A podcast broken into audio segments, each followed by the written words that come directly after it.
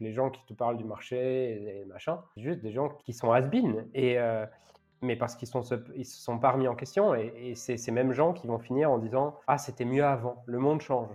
Ouais, mais mon gars, en fait, est-ce que toi, tu changes aussi? Ça se sent côté The en tout cas dans les chiffres, hein, quand je compare les chiffres, euh, les marges 2021-2020 euh, et aujourd'hui, évidemment que, que, ça se voit. Mais moi, je vois pas ça comme une mauvaise chose, quoi, plutôt comme, comme des opportunités.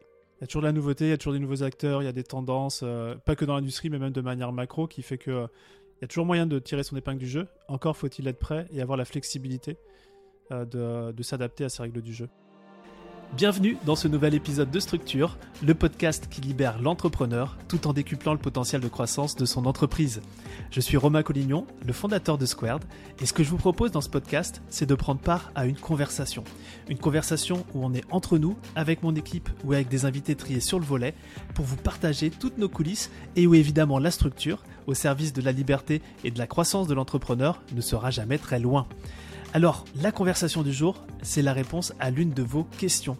Venez d'ailleurs me les poser sur Instagram ou sur LinkedIn, j'adore vous lire et j'adore vous répondre, et en plus ça me donne un très bon prétexte pour vous offrir des épisodes comme celui que vous apprêtez à écouter.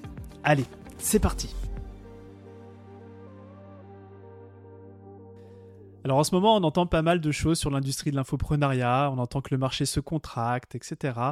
Et euh, comme on en a discuté dans le précédent épisode, euh, notamment du fait que, la demande de formation en ligne n'augmente pas autant que l'offre, c'est-à-dire les nouveaux acteurs euh, en place, notamment à la suite du Covid, bah, il y a aussi, on le voit dans nos masterminds, on a des succès incroyables qui viendraient faire taire et mentir les rumeurs. comme vous êtes tous les deux au plus près du marché, j'aimerais vous poser la question, déjà comment vous percevez le marché?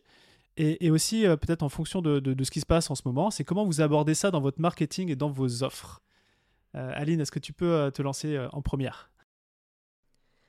Je me lance dans cet exercice périlleux. j'ai un peu redire ce qu'on a dit précédemment, c'est que moi j'ai vraiment ce point de vue où je considère qu'en fait ce qu'on vit c'est la normalité, ce qu'on a vécu avant c'était un privilège et qu'il faut pas penser qu'on est en déclin ou qu'au contraire, euh, il faudra aller en mode euh, pourquoi ça revient pas comme avant? Parce que ça reviendra pas comme avant. C'est notre nouvelle réalité, il faut la considérer comme telle. Et je trouve que c'est plutôt une opportunité parce que ça va niveler le marché par le haut. C'est-à-dire que les personnes qui vont rester, c'est vraiment les personnes qui font euh, le meilleur travail avec le meilleur marketing, la meilleure com, les meilleures offres, les meilleurs produits, le meilleur branding, etc. Et qu'au contraire, bah, les acteurs qui faisaient du travail peut-être moins qualitatif vont plus facilement disparaître que quand on était tous sous les stéroïdes euh, de la pandémie. Donc je vois plutôt ça comme euh, une opportunité de se challenger, de faire du bon boulot, à condition effectivement de ne pas rester euh, enfermé dans ce super moment qu'on a vécu pendant le Covid, mais qui au final n'est pas vraiment la réalité. quoi. C'est comme, enfin, j'ai pas envie de faire des métaphores un peu, un peu douteuses, mais en tout cas, il faut pas considérer ça comme, comme la normalité. Ça se sent côté The Boost, en tout cas dans les chiffres, hein, quand je compare les chiffres, les marges 2021-2020 et aujourd'hui évidemment que, que ça se voit. Mais moi, je vois pas ça comme une mauvaise chose, quoi, plutôt comme, comme des opportunités. Est-ce que tu as le sentiment qu'il y a deux aspects? Il y a un aspect que, bon, il y a un paquet d'acteurs qui vont disparaître un petit peu naturellement, c'est la, la dure loi de la nature, euh, parce qu'ils n'ont pas ce professionnalisme ou, ou cette, euh, cette, cette, qualité marketing, sales, opération. Et est-ce que aussi tu as le sentiment qu'il y a une barrière maintenant à l'entrée qui est plus haute, plus forte? Comment tu vois ça? Je pense qu'il y a une barrière qui est un petit peu plus haute, mais plus parce qu'en fait, on a passé les, premières années de l'infoprenariat quand euh, il n'y avait pas beaucoup de personnes qui le faisaient, quoi. De la même manière qu'au tout début, euh, au tout début de la crypto, les barrières étaient peut-être un petit peu moins hautes parce qu'il n'y avait pas beaucoup de personnes. Et en même temps, c'est ce qu'on appelle le, le, early adopting, quoi. C'était là où tu n'es pas là.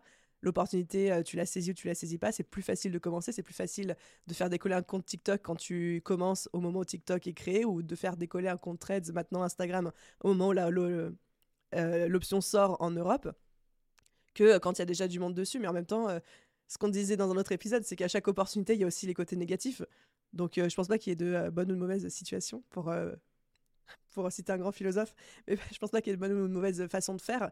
C'est juste que, voilà, aujourd'hui, la situation est telle que le marché est peut-être un petit peu plus compliqué, mais en même temps, il y a aussi de meilleures opportunités. Et tu vois, tu citais les gens dans le mastermind qui ont des, des, des cas de réussite absolument incroyables. Tous les jours, moi, je vois des gens. Là, ce matin, j'ai eu un message sur Insta d'une photographe qui me dit Aline, j'ai fait tel truc et j'ai fait décoller mon compte de 3000 abonnés à plus de 20 000 ou 14 000 abonnés en 15 jours, quoi. Juste parce qu'elle avait trouvé la bonne idée qui a bien fonctionné à ce moment-là. Donc en fait, il y a encore des success stories. Je pense qu'il faut juste trouver ce qui nous correspond et c'est pas une question de hacker le système ou des choses comme ça, mais euh, incarner qui on est. quoi. Par contre, un truc dont je suis convaincue, après j'arrête mon laïus et mon monologue, c'est qu'en fait, on peut plus réussir aujourd'hui en étant tiédasse, en étant euh, politiquement correct, en étant dans la demi-mesure et en étant bof, quoi. Alors qu'avant, c'était un peu possible. Maintenant, moins. Ça résonne chez toi, Julien C'est ce côté, euh, si on est lisse, ça, passe plus Il faut avoir des aspérités Je pense qu'en fait, les gens qui disent ça, c'est un peu les gens qui sont là depuis longtemps et qui ont commencé à mettre les pantoufles, tu vois.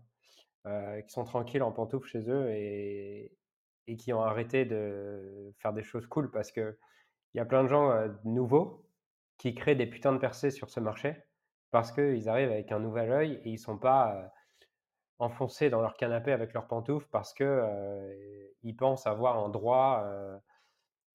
Tu vois, en anglais, on parle de untitled, tu vois, genre, je sais pas comment on dit en français, mais genre, bah, j'ai mon titre, donc on me doit de continuer à m'écouter. Bah non, en fait, si t'es chiant, t'es chiant. et, je pense que je pense que, que c'est ça en fait, c'est que les gens qui te parlent du marché et, machin, c'est juste des gens qui, qui, qui, sont qui sont has et mais parce qu'ils sont ils se sont pas remis en question et, et c'est ces mêmes gens qui vont finir en disant ah c'était mieux avant, le monde change. Ouais mais mon gars en fait, est-ce que toi tu changes aussi? Donc voilà ce que je pense. Donc c'est pour ça que j'ai pas trop envie de me mettre cette idée dans la tête, ce que je mettais là. J'ai pas trop envie de me mettre cette idée dans la tête. Juste, euh, bah, en fait, c'est les lois du marché. Qu'est-ce que veulent les gens aujourd'hui? Est-ce que je suis capable de m'y adapter? Est-ce que, est que je suis encore capable de répondre à la demande d'aujourd'hui où je peux me battre et discuter de comment est le marché, qui devrait pas être comme ça, les gens veulent du, short, les gens ont plus d'attention, et parler comme un vieux, ou euh, en fait, soit j'accepte ça et je me dis j'ai pas envie de jouer à ce jeu-là et je suis très en paix avec ça, soit je me dis j'accepte ça et j'ai envie de jouer avec ce jeu-là et je suis aussi en paix avec ça.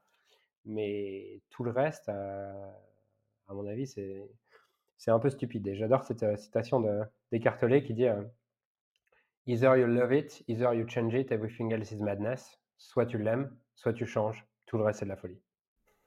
Ah, c'est, c'est, c'est très inspirant ce que tu, ce que tu partages, Julien. Et alors, entitlement, sentiment que tout est dû. Je viens de, oui. de rechercher. C'est vrai qu'il n'y a pas le mot en français. Mais, mais je vois que ce truc-là, on... enfin, moi je l'ai eu beaucoup hein, dans mon précédent business. De, euh, parce que je faisais des millions, parce que euh, j'étais un des premiers, parce que tout ça. Il y a un moment donné où quand des nouveaux arrivent, j'ai cette espèce d'ego surdimensionné de me dire euh, non mais pourquoi les gens vont chez lui Moi je suis là depuis plus longtemps, je fais des millions sans voir que en fait je suis plus en train d'écouter le marché. Et c'est un peu des trucs qui vont avec le succès en général. Euh, que si tu as du succès et tu commences à croire que tu es arrivé, bah, c'est là en général où tu redescends euh, assez bas pour t'assurer que tu redeviennes à l'écoute de, des gens qui te font vivre. Quoi. Ouais. Et quand bien même tu ne te dis pas que tu es arrivé, mais que tu as coupé ce lien avec le marché, tu l'as dit, hein, la loi du marché.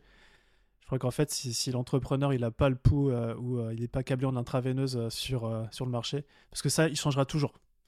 Il y a toujours de la nouveauté, il y a toujours des nouveaux acteurs, il y a des tendances, euh, pas que dans l'industrie, mais même de manière macro, qui fait que euh, il y a toujours moyen de tirer son épingle du jeu. Encore faut-il être prêt et avoir la flexibilité euh, de, de s'adapter à ces règles du jeu. Et comme le, dit Edgar Tollet, je vais pas refaire la citation parce que tu l'as mieux fait que moi. soit tu t'adaptes, soit c'est simplement de la folie de croire que le marché va s'adapter à toi. Et, dans ce sens, moi, j'ai vu plusieurs choses que, que l'on fait vraiment et que je pense est une résultante de ce que le marché demande et a besoin. C'est vraiment de, euh, pour prendre un anglicisme encore, c'est de double down sur, le, sur la personnalisation du marketing. Moi, je, suis persuadé qu'il y a une, une, une, transition. Autant il y a quelques années, on pouvait faire du marketing euh, sale ou du commerce sale et de la livraison sale. J'aurais pu utiliser un autre mot. Autant on a été obligé de, livrer proprement, euh, de faire les ventes proprement, et autant le marketing aujourd'hui, euh, on a besoin aussi qu'il soit, hyper, propre, hyper euh, personnalisé. Bon, après, j'ai mon biais, j'ai mon filtre, parce qu'avec le mastermind, c'est un peu obligé. Il y a ça que je vois, puis il y a aussi ce que je vois, et finalement, ce podcast, il en est peut-être le, meilleur exemple, c'est la mutualisation des forces aussi, le featuring. Ou peut-être qu'avant, on pouvait s'adosser sur une régie publicitaire. Facebook, etc., on, aimait le dire, c'était notre meilleur partenaire. Ce qu'on a oublié, c'est qu'avant qu'une régie publicitaire comme celle-ci existe, euh, c'était des collaborations, c'était des featuring, c'était euh, euh, je, fais la je te fais ta promo, tu me fais ma promo, etc. Et, moi, j'y crois beaucoup à ça. en tout cas, je prends énormément de plaisir et je sens que dans l'industrie, c'est quelque chose qu'on voit de plus en plus. évidemment, peut-être que ce serait inutile de le rappeler, mais je le fais quand même, c'est que quand on a déjà des clients, trouver des nouveaux clients, c'est une chose, mais encore mieux servir ses clients actuels, c'est, c'est aussi pas une mauvaise idée. Ouais. Moi, je pense que tu peux encore pousser seul sur Facebook. Et je pense que tu peux encore faire du seul. Jusqu'à quand? Tout le temps. Parce qu'en fait, le sale, c'est un truc qui se co-construit avec le marché. Tant qu'en face, tu as des humains qui sont branchés sur leurs besoins de sécurité et qui euh, rêvent d'un fantasme comme ça sans travailler et euh, de transformer n'importe quelle chose en trois semaines, il y aura de la place pour faire du sale. Donc moi, je pense qu'il y aura toujours de la place pour faire du sale. Puisque, en fait, faire du sale, ça répond juste à un besoin en face, qui est d'acheter l'illusion que je vais résoudre mon problème sans faire d'effort et que d'un coup, ma vie va aller mieux. À partir du moment où tu crois ça, euh, tu vas justifier tous tes échecs, tous tes échecs par ça. Et je pense que, en fait, te mettre ça dans, dans la tête, c'est, c'est un espèce d'aveu de faiblesse de OK, en fait, je vais arrêter de réfléchir et me remettre en question et je vais attribuer tous mes échecs à c'est le marché. Donc, que ça soit vrai ou pas, euh, quoi qu'il arrive, je pense que c'est utile de ne pas le croire. On dit souvent, euh, faisons l'autruche, et on dit souvent qu'il y a des choses qu'on contrôle et des choses qu'on ne contrôle pas. Hein. Exactement. Le marché, on ne le contrôle pas. Donc, c'est au sein du marché, quels sont les, quels sont les éléments sur lesquels j'ai un contrôle. Mmh. Eh bien, euh, superbe. Euh, merci euh, pour ces partages, ces perspectives. pour terminer cet épisode, on est, on est fin janvier là.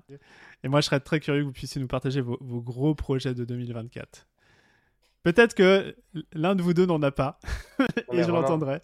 si je sais, si je sais pas où j'en suis mi-janvier, est-ce que tu crois que fin janvier, je sais davantage? la, vie, la, la, vie me dira ce qui se passera en 2024 pour toi, Julien. Et toi, Aline, 2024 Là, c'est euh, fin janvier 2024. Euh, on est en train de préparer euh, le gros lancement annuel de notre programme et qui sera, spoiler, exclusif pour ton podcast, Romain. Peut-être le dernier lancement annuel qu'on fera. Peut-être que je vais quitter ma carrière de serial lanceuse, céder ma place aux, nouveaux qui arrivent sur le marché et switcher vers d'autres business models. À voir, à voir, à voir. Et c'est quand les dates? Début mars. dans tous les cas, tu vas nous faire une belle éclipse médiatique. On va parler que, que, que, du lancement début mars. Donc. Voilà, les gens sont prévenus. Merci Julien, merci Aline.